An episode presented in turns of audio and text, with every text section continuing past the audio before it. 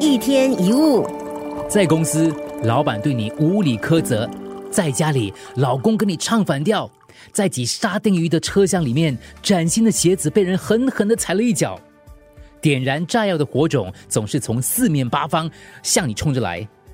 自己其实只是想图个清静、安稳过日子，偏偏生活当中总是有那么多不请自来的牛鬼蛇神，惹得你大动肝火。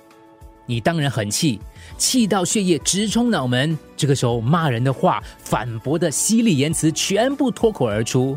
但是怒气攻心之下，你说出的话很难听的，会招来对方的反击，暴躁又引来更多的暴躁。争论一旦开始了，谁都讨不到便宜。下次当你气急败坏的时候，想想我们曾经讲过的故事，在水中丢入小石子的这画面。最初因为小石子而激起涟漪的这个心湖，要怎么样才能够恢复原来的平静无波呢？没错，就是任由涟漪来来去去，不要搅弄它。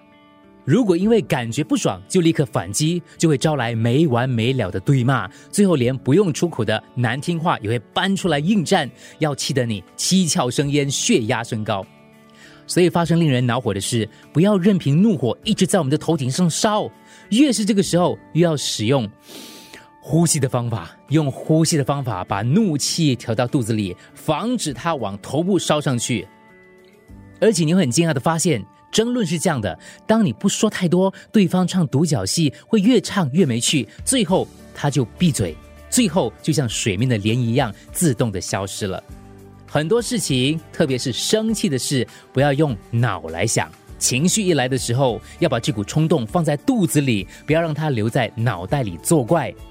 所以有人说，怒气冲脑的时候呢，用丹田呼吸，然后心里要跟自己讲感恩、感恩、感恩。嗯，只要区区几秒钟，就可以把满腔的怒火跟压力转换成平静安适的自在心。